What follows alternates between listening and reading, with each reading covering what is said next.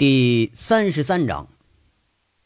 话说那杨伟啊，被一干人是推推拉拉的，就拉到了村中的打麦场上。只见那村里头黑压压的，如同那天放电影一般。这场上啊，树梢上啊，房顶上都坐满人了。杨伟一看，我操，这么多人！哎，这要干仗，咱倒不怕，是不是？打不过，咱能跑啊？但这他妈的要讲话，这是小处女打炮，他头一回呀，那心呐就开始发虚。哎，你再往里头这么一看啊，居中的地方放了一排桌子，中间空着个位置。哎，赵铁锤跟着一帮子上年纪的老人在这坐着。那里头啊，穿穿戴戴，那是形形色色。居然呢，还有人穿着五十年代的那个呃大军用的那种军大衣啊，绿色的那种。杨伟要不是部队出身的话，他还真就认不出来那种五六式军装。这一群人呐。暂且咱分不清模样了，不过一个个那个脸上的皱纹，就像老椿树一般，是纵横交错，给人的印象是非常深刻。你说我操了啊，这跟那他妈电影里头座山雕那股土匪一样啊！这杨伟一出场，赵铁锤带头开始鼓掌了，上千人那掌声可真不是盖的，就如同山洪一般，瞬间响起来。猝不及防的杨伟就觉着两耳朵一聋，俩眼睛一黑，腿肚子这就开始发软。你说我操了啊！终于找着组织了。杨伟真感慨呀啊，好像说活这么大还没受过这样的欢迎呢。杨伟一边想啊，一边战战兢兢的就居中而坐。那旁边的赵铁锤呢，就站起身来了，拿着个老式的大喇叭开始喊了。啊，我说这个老少爷们们啊，今天呢把大家召集起来，就是为了宣布一个事儿啊，就是这个选任村长的事儿。咱们村里头几十年都没有村长了，为啥呀？啊，不是我不想当啊，而是我呀觉着没有这个本事去当啊。今天呢，在这儿。哎，就是给大家伙啊选个新的村长啊！我爷那一代呢，教书育人是桃李满天下，可惜呀，是死在了那个日本人的手里头。到我爹这一代呢，带着大伙是开山造林啊，垦荒种粮，到最后还落了个抢粮的骂名。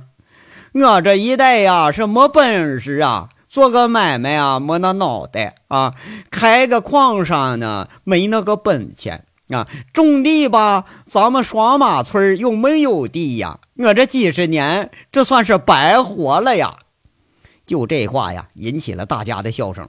杨伟也越发觉着这老锤他是个实在人。哎呀，不过现在好了啊，我给大家找了个领路的人，有本事。这人呢，大家伙认识，就是给咱们村放过电影的杨同志啊。日后呢，咱村这个修路、建学校、修养老院啊，将来给大伙找个正当的伙计干，那可都全指望着人家呢啊。这今天呢，咱村这个老人们呢，都推举他当村长，让杨同志带着大家致富奔小康。大家说好不好啊？那上千的呼声顿时如潮涌一般涌起来，而后是震耳发聩的一声“好啊！”这一干爱闹的年轻人还都站起身来，坚决拥护杨村长上台。哎，感情这思想还留在三十年代以前呢，就兴这个喊口号玩啊！杨伟心里就骂：“他妈的，你这个老锤头啊，非得把老子推到这架子上来烤啊！”不过看样啊，老锤和这帮老家伙在这个拴马村那威信还真就不是盖的啊！下面呢，请咱们杨伟村长给大家讲个话啊！这老锤头说着呀，就把那个扩音喇叭递给杨伟了。杨伟很机械的接住，又机械的站起来，瞬间全场静悄悄的，上千双眼睛从四面八方射向了杨伟。杨伟只觉着是如芒在背呀！啊，他全身都不自在。啊，啊，这，这个，这，这，这，哎呀，这个，这个，锤叔啊，锤叔，你，你，你让我说啥呀？杨伟憋老半天，又回过头来，一脸难色的问这个赵铁锤。赵铁锤大咧咧的一摆，啊，想咋说就咋说啊！你看你那个样啊，连咱村的这个老娘们都不如。这话音一落，四周的村民就发出善意的笑声。嘿，他妈的，咱就豁出去了，咱就。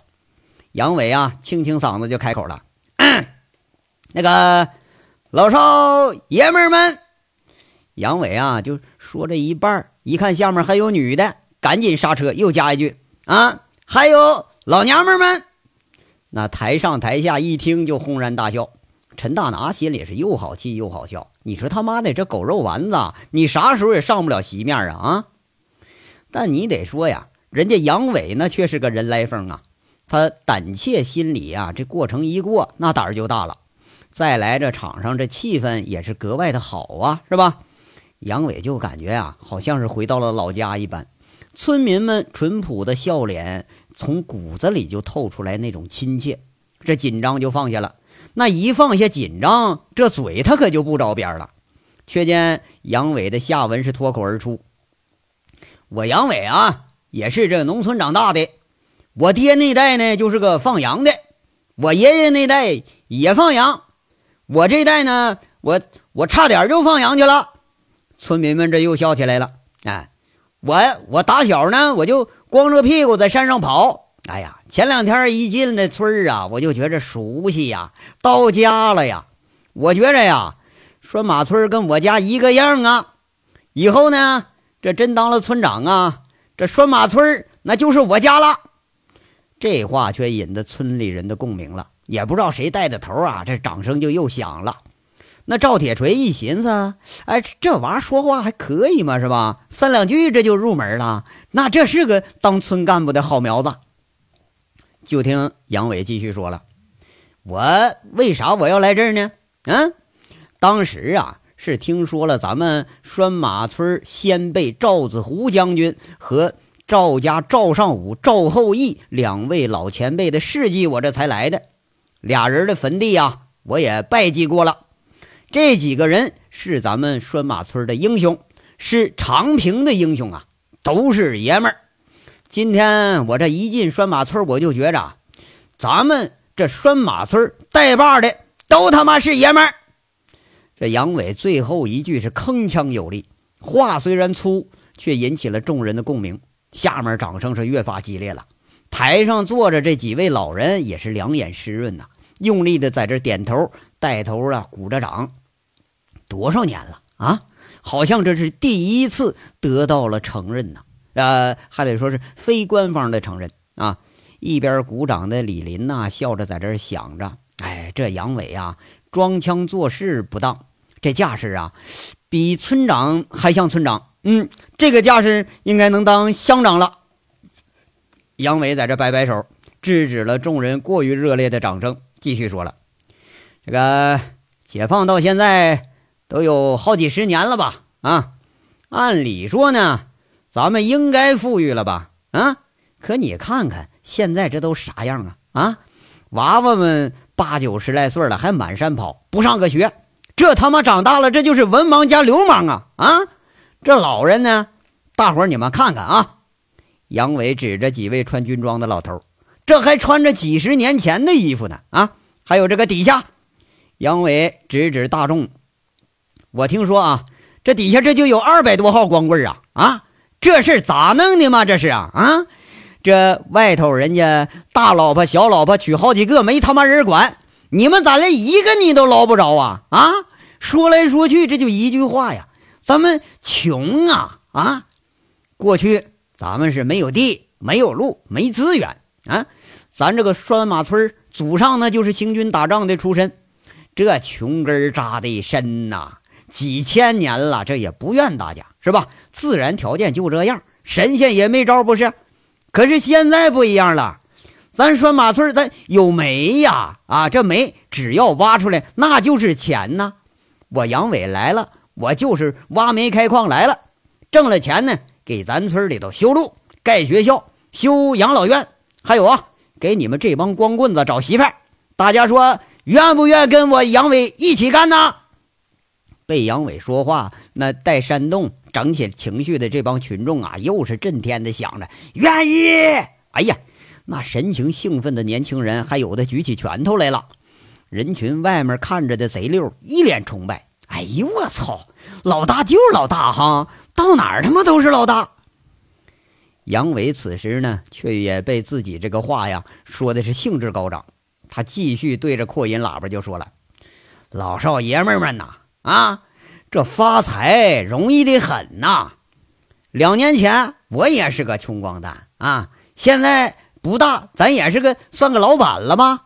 将来咱村里都有钱了，哎，就给咱村修条大油路，大伙开着车想上哪就上哪。哎，给村里头弄个学校。”将来娃娃们学好了，想上哪上哪。哎，给咱们老人们买上一车新衣裳，想穿啥就穿啥。咱们全村人都能挣上钱了，一天那还不是想穿啥穿啥，想吃啥吃啥？那好日子离咱不远了。兄弟们啊，马上啊就要开山修路了，管吃管喝，一天发工钱，大伙儿去不去啊？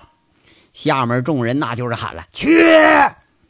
兄弟们呐，马上啊，矿井就要开了，大家到矿上干活，一个月挣个他妈一两千，好不好啊？下面又是喊了，好啊！哎呀，咱村不是还有二百多个光棍吗？啊，到时候一人给你们娶个媳妇，这他妈的，哎，你们想咋日就咋日，大家说好不好啊？哎呀妈，这话一出口，那却是如同重磅的炸弹，炸的全场没人敢吱声。诧异的杨伟浑然不觉，哎，而场上上千人这一句，你说想咋日就咋日，那可是听得明明白白、清清楚楚啊！场面上顿时是安静的，如同这个大战将来啊！随后不知道是谁呀，爆出了第一声的笑声，然后就是上千人呼呼啦啦、哈哈的笑成了一团。不过呀。这话也是说到了拴马村这一杆光棍子那个心坎上了啊！就见一个混球站起来，大声说了：“杨村长，你这说话算算数吧？啊，我可想媳妇儿，我想老多年了。他妈的，咋不算数呢？啊，他妈的，到时候啊，你们看哪个村大姑娘漂亮，我就给你们当媒人。他妈的，敢不嫁给咱们拴马村的，咱们一起抢都给他抢回来。”杨伟这人来疯的劲儿啊，这一发作，那就不管后果了。这一番话说的呀，一帮老人直摇头，却得到了这一杆光棍子的响应。哎，这次那掌声比前几次那热烈多了。哎，你要说鼓掌的多数都是光棍和光棍家属啊。那陈大拿他们几个却是已经笑的呀，找块石头坐下来了。这几个人啊，都直不起腰来了。知道杨伟这混劲儿厉害，却不知道他能混到这个地步啊！啊，这日你都能在他妈这场面冠冕堂皇的给说出来，把这一杆子老光棍子那家伙给砍的是雾天黑地的。你看这样啊，以后这些光棍啊，铁定得拥护杨村长了。这是杨伟这说着呀，那老锤这帮老人们那脸上就有点挂不住了。这赵铁锤在那拽拽杨伟，示意你你坐下吧。人家杨伟那正说兴头上呢，回过头，哎哎哎哎，锤叔，我这没说完，没没过瘾呢啊！你你让我说完啊！然后一转身也不理会赵铁锤呀，又要开口了。这家伙赵铁锤气的那是脸红脖子粗，几个老人那却是眼光不善了，表情呃很容易理解。你说他娘的啊！早就知道这个赵铁锤他是个愣货，你干啥事都不靠谱。哎他妈，这回好啊，来个更没谱的，搁着全村人，你说这个什么日来日去的啊，跟这个老锤头年轻时候啊，比他还厉害。这是杨伟一见这一群光棍这个情绪被调动起来了，好像自己那群保安老兄弟们发钱似的，那么高兴，这话就跟上来了，兄弟们啊。咱丑话可说前头了，到时候谁他娘的偷奸耍滑、吃里扒外、不好好干活，别怪我这当村长的可不客气。以后矿上的事儿、路上的事儿，那就是咱们村里的事儿。谁要敢败坏咱拴马村的风气，小心我这村长把他扔山沟子里喂狼去。大家说我说的对不对呀？下面呢又是众口一声对。就这贼溜啊，心里嘀咕：哎呀，他妈的啊！当初吓唬我就这么吓唬的呀，我怎么听着这么耳熟呢？啊，好，这杨伟最后一句却是啥呢？废话不他妈扯了，一星期之内咱开工，有力气的回去后啊，准备上路干活，干活的。明天到老锤叔那块报个名啊！报名干活的呢，先发半个月工资。杨伟这意气风发的一坐下，那场上暴风骤雨般的掌声那是响了个经久不息呀。这光听说过拖欠工钱的，也没听说过活还没干呢就先发工资啊！哎，这村长你一看哈，人不错呀。杨伟他也是热血沸腾啊，频频笑着向大家示意。哎，你说，嘿，原来当村长有这么受人尊敬的事儿哈！哎，和当这个百八十人的保安队长确实是不能同日而语。这风头正劲呢，把这赵铁锤风头就给压下去了。老赵硬是摆了半天手，这掌声才停。就听老赵说了：“啊，这个老少爷们们啊，啊，杨村长呢给咱们安排下伙计了，以后啊。”咱们村儿这个事儿呢，就得靠着村长带着大家干了。就像村长刚才说的啊，好好干啊！特别是年轻的半大娃娃们呐，多挣两个钱，将来呢娶个媳妇儿，好好过日子啊！咱散了吧，散了吧，都回去都准备准备。一干村民这才意犹未尽的啊，呃，开始三三两两的散开了。好多年轻点的，专门还过来跟这个杨伟啊笑一笑，示意，还自我介绍一下。嘿，你说感情啊，这以后幸福生活，咱全得靠这个新村长了。但是这个幸福不是那幸福啊，是姓别的姓。嗯，有的啊，看样那就是光棍苗子，咱得先混个脸熟啊。以后那发媳妇，咱先领不是吗？是不是？你跟主播似的，洗马发媳妇儿，那主播先领啊。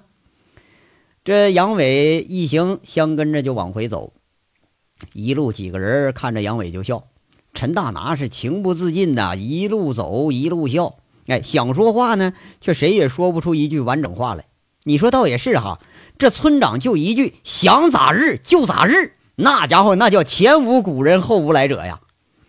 回到家呀，后脚这老锤就虎着脸跟进来了，啊，那就当脸就训呐，杨娃呀。你球是不是缺根筋啊？啊，这啥话也能放会上说呀？这话音一落，那句子和陈大拿这一群又止不住笑了。嘿，哎，不是你说的，让我想咋说就咋说吗？杨伟是一副死猪不怕开水烫的表情。哎，这后来想一想哈，这话他妈的是不能在这个场合说啊。那不知道怎么的呀？你说这嘴一不小心就跑火车了。嘿呀，你呀，我都不知道说你甚好了。让你当个村长吧，你就是死活不当啊；让你讲话吧，你是死活不上。耶，这球一上去了，还下不来了。哎，你说说你吧啊！哟哟，哎，我干的这点事儿啊，咋都碰上你这么个混球呢？那个老锤是一副恨铁不成钢的样哎，老锤啊，他妈的又来马后炮是不是？哎，你不让当拉倒，我还不想当了呢。明天啊，再开村民大会，我他妈辞职。杨伟这横劲儿又出来了，就这劲儿啊，那跟老锤确实是有的一比呀。我呀。哎呀，我的火大呀！你这是放啥撂挑子吗？啊，这话都放出去了，明天报名还发工钱呢，你让我到时候咋交代嘛？老锤一见杨伟瞪眼珠子要撂蹶子这个架势，倒是还真担心。你说这瞎货他要想干啥干啥呢？啊，会上那话都能说出口，那什么不要脸的事你说他办不出来？我管你咋交代呢？哎，你个老小子，你就没安好心啊？把我拴在这个村长位置上，是不是？哎，我好好不当吧，你挑三拣四，拉倒！我不当了，不行吗？杨伟在这穷追不舍。哎呀，好啊，好啊，好啊！老锤啊，这口气当时就软了。不过他也确确实实被杨伟这一副无赖的嘴脸给僵住了，苦着脸说了：“好，你现在是村长，都听你村长的，你村长说咋干就咋干。”一干人看着老锤被僵了一军，都咬着嘴唇在这痴痴的笑。嘿，这还差不多。你让我当村长，那总得有村长样吧？哎，我跟你说啊，老锤，以后村里头啊，这壮劳力这么多呢。都给用起来啊！都这么大人了，上午我还见着一群呢，挨着墙根跟那晒太阳呢。晒太阳他妈有人给钱咋的？改天啊，都他妈给我轰路上干活去！不干活白吃白喝，谁养活他们啊？还有啊，你把那个五保户啊、烈属还有这老人的名单你给拉一下，以后按月发补助啊！他妈的，就我机电公司那点家当啊，一年半载的，咱弄出个样来，哎。弄成了，咱都好；弄不成啊，他妈的，我破产滚蛋！什么他妈村长我也不当了，哎，我回去当保安去。你老小子搁着地头，你再讹人要饭去吧你！杨伟说完，转身回头又补一句：“巨子，给我村长找间房子，我以后我还得常住这儿呢。”这脾气十足的安排啊，看得老锤和一干人那是目瞪口呆。那巨子他老实啊。他赶忙答应，哎，好，好，好。你说那老锤估计这辈子就没吃过这瘪，被杨伟这混混是连唬带安排的话啊，给说的是一愣一愣的。你好像这愣货说的也不是啥坏事啊。那陈大拿他却是一脸的笑意。你看杨伟这一番胡搅蛮缠，看样像是上套了，却把这赵铁锤甚至拴马村一千多号人和自己给套一块了。这才是大智若愚呢！哎，这杨伟到底他是聪明还是傻呀？啊，哎，不过不管是聪明还是傻吧，这拴马村杨伟这根儿咱是扎牢了。看着杨伟大摇大摆的远远而去了，这赵铁锤这才反应过来，恨恨的骂着：“哼，这个小娃啊，鸡巴咋一转眼就刷成大人掉了呢？这是啊！”他娘的是真晦气呀！我这不是给我自己找了一个大爷回来吗？一干人看着这个赵铁锤被杨伟唬住的样又是捂着肚子笑着出了门，一路跟着杨伟回到了村委会。这章到这儿咱就说完了，下章稍后接着说。感谢大家的收听。